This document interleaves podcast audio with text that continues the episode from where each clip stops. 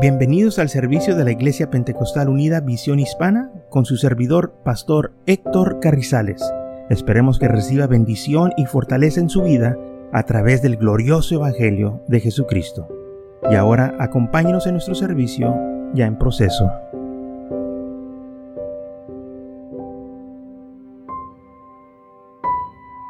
Entonces, esta persona eh, sabía muchos textos, muchos... ah, pues mucha Biblia. Y podía esta persona citar y hablar y hablar de las cosas del Señor, como dicen unos, muy bonito. Pero en ese servicio el Señor se empezó a manifestar. Y empezó el Señor a hacer este, obra ahí en ese servicio. Y luego el pastor o el evangelista que estaba ahí, el Señor lo guió hacia este, hermano. Y el, hermano, el pastor, el evangelista empezaron a orar por esta persona. Y cuando empezaron a orar, aquella persona, aquel hermano que sabía mucho texto, mucha Biblia, se empezó a mover y empezó a hacer unos movimientos muy feos y, empezó a resistir que oraran por él. Pero ellos empezaron a orar en nombre del Señor y, hermanos, lo que sucedió fue algo eh, tremendo. Que esta persona estaba endemoniada y le sacaron el diablo que traía y quedó libre en esa noche. Pero ¿saben la cosa más tremenda de, de, todo eso? Que cuando se le salió el diablo, este hermano ya no podía citar textos. Ya no podía. Porque no era algo que él había guardado en su corazón. Era un demonio que tenía y que estaba engañando. Sabe, usted y yo no nos debemos de asombrar o, de sorprender que el diablo cita también la Biblia. Recuerde cuando Jesús estaba en, en el monte orando por 40 días y 40 noches, cuando estaba en el desierto, el diablo le citó textos. Dijo, escrito está. Está escrito para tratar de engañar a Jesús y para tratar que Jesús se sujetara a él entonces nosotros no nos debemos de sorprender que el enemigo también puede citar la Biblia. Y esto fue lo que pasó con este hermano, que cuando oraron por él, pues ese demonio que citaba mucho la Biblia, que supuestamente sabía mucha palabra, cuando le sacaron el diablo, se le acabó todo eso. No, no podía citar ya ni un texto, ya se le olvidó todo. ¿Qué pasó? Era el demonio. Y Uh, y así estaba engañando a mucha gente. Y es todavía lo que el diablo hace. Usa gente y, este, se manifiesta en ellos como que si saben mucha Biblia, que como que si están muy interesados al Señor. Y no. Ellos nomás están siendo usados por el diablo. Sí, el diablo sabe los, la Biblia. Pero no cree lo que dice. No la recibe con fe. Eh, la usa para, para hacer mal agarra la palabra de Dios y la voltea para mal. Y entonces nosotros no debemos de sorprendernos cuando esto suceda. Por eso la Biblia dice que nosotros, que no nomás seamos oidores, sino también hacedores. Porque esta gente nomás la cita, nomás dice, pero no vive la vida, lo que el, eh, Señor pide de nosotros. Y es lo que estaba sucediendo con este hermano. ¿Sí? Podía citar la palabra, podía decir muy bonitos textos, pero no estaba viviendo conforme la palabra de Dios. Cuando la gente lo estaba viendo, claro que todo estaba bien, pero allá en lo secreto, allá aparte, allá cuando nadie lo estaba viendo, era otra persona diferente, porque así es el enemigo. Entonces la Biblia a nosotros nos dice que no nomás seamos oidores, sino también hacedores. Primera, eh, el capítulo 1 de Santiago, capítulo 1, versículo 22, dice de esta manera.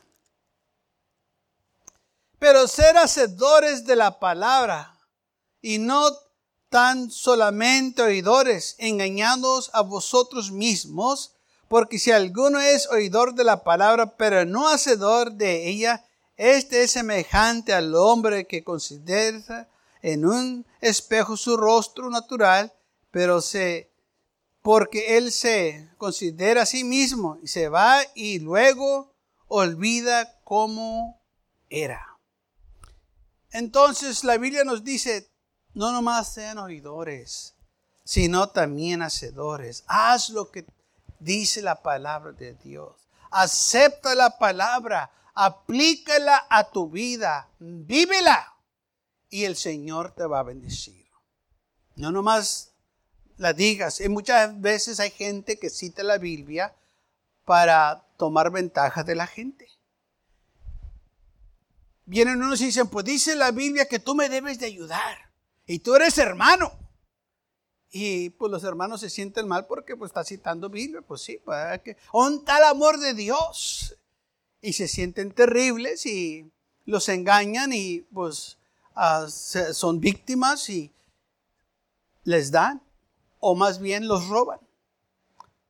Porque se dejaron engañar por una persona que ni vive una vida agradable a Dios, pero sí usa la Biblia o la palabra de Dios para su beneficio, para estafar y engañar a la gente, para eh, este, quitarle a otros, para él usarlo para su propio beneficio. Sí, van, muchos van a venir. Pues dice la Biblia que eh, tú debes de amar a tu prójimo y me debes de ayudar, que si me miras con hambre, que me des de comer, es más, llévame a aquel restaurante, mira, ese es tu deber. Nos dicen a nosotros que es nuestro deber. ¿Y cómo saben ellos? Porque el enemigo sabe la palabra. Fíjense que ellos la aplican a nosotros, pero ellos no se la aplican. Y por eso muchos son engañados porque piensan porque alguien les está hablando conforme las escrituras piensan que es de Dios. No, no es de Dios. El enemigo está tomando ventaja de ti. El enemigo te está engañando, está usando la palabra de Dios para mal. Así como el diablo estaba usando la palabra de Dios para tentar a Jesús, para que se rebelara, para que desobedeciera. Así que nosotros tenemos también que usar la palabra para protegernos y usar la palabra rectamente. Pero, ¿cómo lo vamos a hacer? Como dice aquí la Biblia. No tan solo ser oidores, pero hacedores. Aplícala, vívela. Y entonces tú puedes decir, estás haciendo lo que la Biblia dice. Estás viviendo conforme la palabra de Dios. Si una persona viene y te dice que le des de comer porque tiene hambre y, anda mendigando, tú le puedes decir, mira, la palabra dice que Él va a suplir todo lo que nos falta conforme a sus riquezas en gloria. Y si tú no tienes lo suficiente, es porque hay algo mal en ti porque el Dios que yo sirvo se ha comprometido a suplir todo lo que a mí me falta y no me manda mendigando. Porque el salmista dijo, yo nunca he visto a un justo desamparado, ni su descendiente, sea, que mendigue pan. Y tú andas mendigando pan y esto es contra la palabra del Señor. ¿Cómo es posible que los hijos de Dios anden mendigando? ¿Cómo es posible que los hijos de Dios anden este, pidiendo que alguien les ayude porque eh, su Padre Celestial se ha olvidado de ellos. No es posible. Eh, nuestro Padre Celestial nunca se olvidará de nosotros. La Biblia dice cómo el Señor eh, este, alimenta a las aves del cielo y les da de comer. ¿Cómo no nos va a dar de comer a nosotros? Él tiene cuidado de cada uno de nosotros. Entonces nosotros cuando aplicamos la palabra de Dios, también le podemos decir, tú lo estás aplicando en tu vida porque a mí no me falta nada. El Señor me bendice. El Señor me da. ¿Por qué a ti te falta? ¿Qué es lo que estás haciendo? ¿No estás viviendo conforme su palabra? El Señor va a suplir. Y muchas de las veces, hermano, el Señor nos usa a nosotros rectamente. Hace, este, bueno, ayer más bien, fui a visitar un hermano en Reynosa y le llevé este, una este, comida y eh, en esa comida, en esas despensas había unos quesos. Y dijo, mira, le dijo a la hermana, mira mi amor, el queso que quería el Señor me lo trajo. me dijo, pastor, yo le había pedido al Señor esto. Dijo, mire, usted me lo trajo. Eh, pues el Señor suple, nos usa a nosotros. Amén. Él no tuvo que mendigar. Él todo lo que hizo le pidió a su Padre Celestial y mandó a uno de sus hijos y le dijo, mira, aquí está lo que estabas pidiendo, te lo manda tu Padre Celestial. lo pidites, aquí está. Quizás se tuvo que esperar unos días, pero llegó. Y llegó a su tiempo oportuno. Y dijo, ahora sí, en la fiesta que vamos a tener va a haber suficiente. Y dije, gloria a Dios. Es que fue en abundancia. Él nomás estaba pidiendo un queso y, y, le llegaron más cosas, más que un queso. Aleluya. Porque así es nuestro Padre Celestial. Yo no sabía que Él estaba pidiendo, pero yo sí supe que el Señor me puso en el corazón, llévale, ve. Y yo fui. Yo dije, tengo que ir, tengo que ir. Algo me dijo, yo tengo que ir. Y fui. Y hermanos, eh, fue para gran bendición. Tuvimos buen tiempo, estuvimos allá todo el día. Y el Señor este, nos dio eh, la oportunidad de convivir. Pero eso es cuando uno, hermanos, sirve rectamente al Señor. Nosotros no tenemos que andar mendigando. Sí, quizás tenemos que esperar. Pero el Señor tiene un plan. Él sabe cuándo. Gloria al Señor. Entonces el salmista, eh, este, el salmista dijo, pues los justos nunca son desamparados y nunca andan mendigando. Y Santiago dice, ok, ustedes van a escuchar la palabra, pero no nomás la van a escuchar, sino también la van a aplicar, la van a vivir, van a ser hacedores. Si la palabra de Dios te dice que hagas esto, tú lo vas a hacer. Si la palabra de Dios te dice que hagas otro, lo vas a hacer. Y así vas a ser bendecido y así vas a estar en la voluntad de Dios. Las palabras del Señor son puras, son rectas. Todo lo que el Señor nos da, hermanos, es para nuestro bien. Él quiere que yo y usted seamos prosperados. Y si queremos ser prosperados, pues seguimos su palabra. En Salmos capítulo 1, versículo 1, dice así, bienaventurado el varón que no anduvo en consejo de malos, ni estuvo en camino de pecadores, ni en silla de escarnecedores se ha sentado, sino que en la ley de Jehová está su delicia. Y en su ley medita de día y de noche.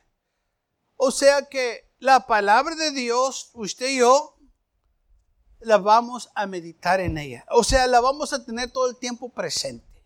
No nos vamos a olvidar, no nomás un día por semana o una vez por mes.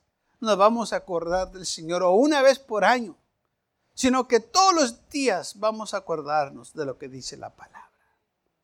No, no vamos a acordar nomás cuando hay una necesidad o cuando hay una enfermedad o cuando hay una muerte, no. Todos los días nos vamos a acordar de aplicar la palabra del Señor a nuestras vidas y meditar en esta palabra.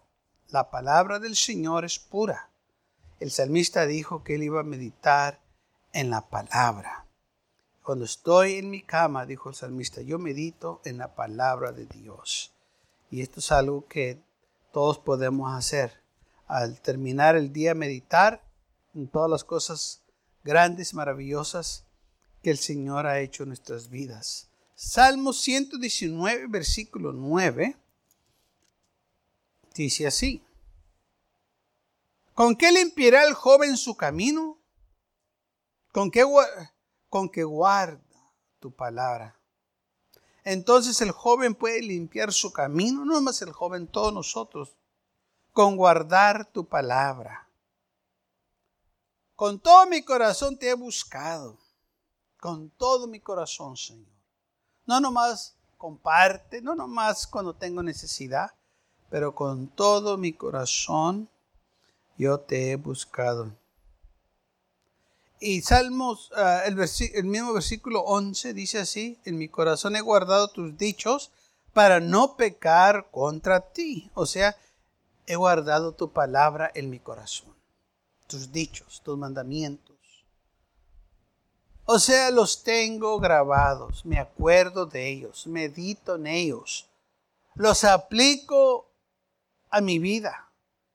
No nomás los digo, no nomás los, los este, repito como cotorro, porque eso es lo que hacen los cotorros. Muchas veces la gente dice que los cotorros salan, no, los cotorros repiten. Ellos no pueden llevar una conversación. Ellos nomás están repitiendo lo que oyen. Eh, y lamentablemente hay muchos que hacen eso, nomás repiten, nomás lo que escuchan, pero no lo aplican, no lo viven. Y nosotros lo tenemos que aplicar, que vivir esta palabra. Salmos, ah, el mismo Salmo 119, versículo 16. Me, regocijaré en tus estatutos, no me olvidaré de tus palabras. No me vuelve a dar tus palabras. Haz bien de tu siervo que viva y guarde tu palabra. El salmista dijo, no me olvidaré de la palabra de Dios. Yo quiero meditar en esa palabra. Yo quiero tenerla en mi corazón. Yo quiero vivirla. Yo quiero aplicarla. Y así es como nosotros vamos a tener muchas bendiciones porque cuando nosotros obedecemos la palabra del Señor, él nos va a bendecir. Téngalo por seguro que cuando usted obedece la palabra de Dios, vienen bendiciones. El Señor se deleita con aquellos que obedecen, así como el Padre que se deleita con el Hijo que es obediente. Así nuestro Padre Celestial se alegra con sus hijos que son obedientes, que no andan en rebelión, que no andan desordenados, que meditan en la palabra del Señor día y de noche. En el versículo 47 dice, y me regocijaré en tus mandamientos, los cuales he amado. Guardaré tu ley siempre, para siempre y eternamente y andaré en libertad. Cuando uno anda en la palabra de Dios, hermanos, andamos en libertad. En la ley de Dios nos da libertad. Muchas de las veces la gente piensa que la ley es para tenernos restringidos o atados o amarrados, pero no. La ley es para darnos libertad, la ley de Dios para que nosotros vivamos una vida libre del pecado, que ya no estemos bajo el yugo del pecado. Entonces nosotros nos tenemos que acordar de esto, de que la ley de Dios o la palabra del Señor nos da libertad. Y luego dice versículo 46, hablaré de tus testimonios delante de los reyes y no me avergonzaré. Y me regocijaré en tus mandamientos, los cuales he amado. Entonces él amaba, el salmista dice, yo amo los mandamientos del Señor. Y, dice, alzaré asimismo mis manos a tus mandamientos que amé y meditaré en tus estatutos. Este hombre realmente, como dice la Biblia, era un hombre tras el corazón de Dios. Él amaba las cosas de Dios. Él amaba estar en la casa de Dios. Él amaba su palabra, amaba los, las leyes de Dios, todo lo que le pertenecía o, o que se relacionara con las cosas del Señor, este hombre amaba. Con razón se le dice la Biblia, el hombre tras el corazón de Dios. Amaba al Señor, amaba su palabra. Y gloria a Dios por ello que hay hombres y mujeres así, que aman la palabra del Señor. Versículo 55. Me acordaré de en la noche de tu nombre, oh Jehová, y guardaré tu ley. Entonces yo me acordaré de ti, Señor, y voy a guardar la ley, voy a guardar tu palabra. Mi porción es Jehová, versículo 57. He dicho que guardaré tus palabras. dijo él, he dicho que yo voy a guardar las palabras del Señor. Yo voy a aplicar la palabra de Dios a mi vida. Sí, hermanos, él como nosotros fue hombre, tuvo sus debilidades, tuvo sus fallas, pero eso no nos debe de impedir de amar las palabras de Dios. No permita que el enemigo le ponga esa mentira en su vida, de que porque fallates no ama la palabra de Dios. No, tú todavía amas la palabra de Dios. Muchos dicen, entonces, ¿por qué fallaste? ¿Por qué? Porque eres hombre, eres mujer, eres humano. Por eso. Pero tienes un Dios que te ama, que no te va a dejar ahí abajo, que te va a levantar con su brazo fuerte y te va a ayudar a seguir caminando con Él. Somos humanos, tenemos nuestras fallas, tenemos nuestras debilidades, pero tenemos un Dios fuerte que nos sustente con sus manos, con sus brazos fuertes y nos saca adelante. Él está con nosotros. Así que no debemos nosotros eh, eh, permitir que el enemigo venga y nos ponga esas ideas locas o esas mentiras. Usted siga sirviendo al Señor. En el versículo 5 dice, lámpara el 105, lámpara es a mis pies tu palabra y a mi camino. Entonces la palabra de Dios es lámpara a nuestros pies. Es la luz a nuestro camino porque estamos viviendo en un mundo de tinieblas, en pecado. Y necesitamos la palabra de Dios que nos guíe. Solo la palabra de Dios nos puede dar, hermanos, lo que necesitamos para seguir adelante. Por eso es importante nosotros guardar la palabra de Dios. Que nada nos impida seguir sirviendo al Señor. Versículo, versículo 112. Mi corazón incliné a cumplir tus estatutos de continuo hasta el fin. Entonces dijo él, mi corazón incliné, o propuse en mi corazón, me, me este, afirmé, hice una decisión que yo voy a seguir, Señor. Yo voy a aplicar tus palabras. Yo voy a hacer todo lo posible por guardar tus mandamientos y hacer lo que a ti te agrada. Hermanos, el Señor se complace en eso, que nosotros proclámenos o le díganos, Señor, yo quiero hacer tu voluntad. Yo quiero aplicar tu palabra a mi vida. Ayúdame a hacerlo. Yo quiero meditar en ella. Ayúdame a hacerlo. Quítame todos los este, pensamientos vanos, lo que a ti no te agrada, para yo meditar en tu palabra, Señor. Y hermanos, Él nos va a ayudar porque Él quiere que nosotros medítenos en su palabra, que la aplíquenos a nuestras vidas porque Él quiere bendecirnos. Amén. Él quiere fortalecernos. Salmos 119, versículo 160. La suma de, de tu palabra es verdad. El, el final de todo, hermanos, discurso, es teme a Dios y guarda los mandamientos o guarda su palabra. Esto es lo que se necesita que el hombre haga. Usted y yo tenemos que guardar la palabra de Dios.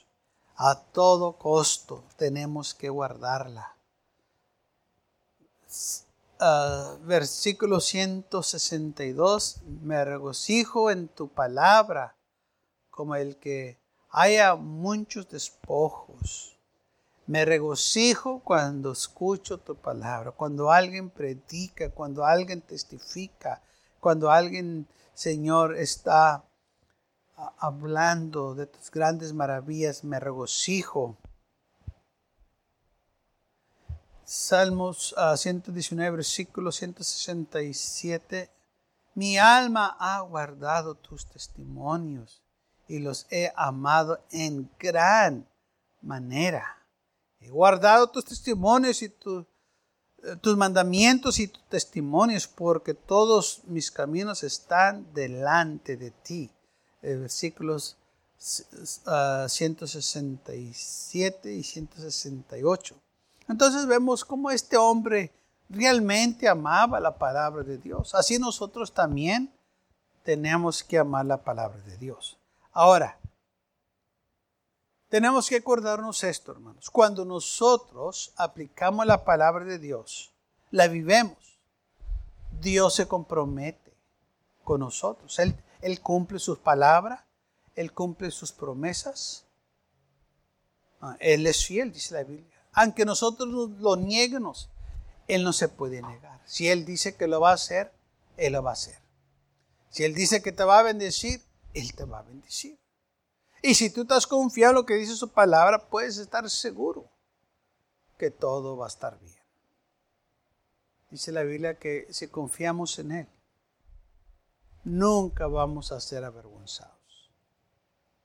Y quizás al momento no es un lugar adecuado o apropiado o una situación conveniente pero puede estar seguro que el Señor nos va a sacar de ahí.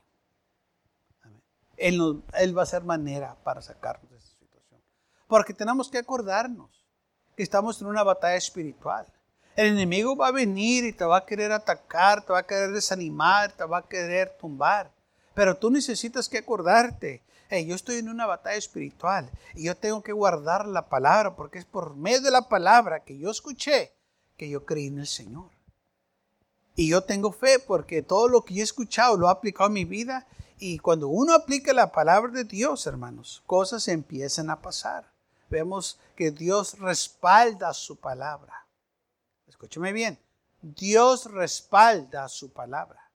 Si la Biblia dice que Él está con nosotros, Él es que está con nosotros. Así como dice el Señor, nunca te desampararé ni te, ni te dejaré pues usted puede estar seguro de que el Señor nunca lo va a dejar ni lo va a desamparar, porque esto fue lo que Él ya prometió. Y usted y yo tenemos que creerlo, usted y yo tenemos que acordarnos de estas promesas para que cuando venga el enemigo no nos engañe. Hebreos capítulo 13, versículo 5. Sea vuestras costumbres sin avaricia, contentos con lo que tenéis ahora, porque Él dijo, no te desampararé ni te dejaré. De manera que podemos decir confiadamente, el Señor es mi ayudador, no temeré. Puedes decir confiadamente. O sea que no hay necesidad que tú temas ni tampoco que digas a, ver si el Señor me ayuda. No, el Señor me va a ayudar porque Él lo dijo. Escrito está. Hebreos capítulo 13, versículo 5 y versículo 6. Entonces nosotros tenemos que acordarnos de esta palabra. Por eso dice la Biblia, medita en, estas, en, esta palabra. Para cuando venga el enemigo y te quiera atacar, tú te acuerdas que el Señor dijo, tú no estás solo, yo estoy contigo. No te he desamparado ni tampoco te he dejado. Muchas veces la gente dice, ah, es que yo me siento solo. Bueno, te sientes solo, pero no estás solo. El Señor está contigo. Te dio la promesa, yo estoy contigo. Nunca te dejaré ni te desampararé. Sí, pero es que me siento solo. No importa cómo te sientas, lo que importa es lo que dice la palabra, que Él está contigo. Esto no se trata de emociones, se trata de creer en la palabra de Dios, de confiar en lo que dice el Señor en su palabra que si Él nos dice que nunca nos va a desamparar y nunca nos va a dejar, es que Él nunca nos va a dejar. ¿Qué es lo que no entendemos? Está con nosotros todo el tiempo. ¿Te sientes solo? ¿Te sientes que Él está contigo? No cambia lo que dice la palabra.